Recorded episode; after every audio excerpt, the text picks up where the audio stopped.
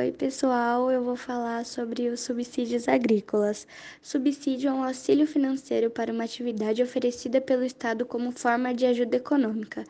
Desde 1980, se tornou comum entre os países desenvolvidos a prática de subsídios agrícolas, que disponibilizam grandes quantias para ampliar as atividades rurais que não estão necessariamente passando por dificuldades.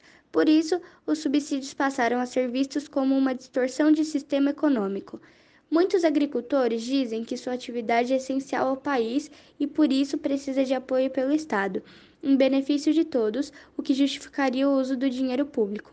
Já os críticos discordam e afirmam que esses subsídios beneficiam fazendeiros que já são ricos, além de manter elevados preços dos produtos agrícolas. Foi isso!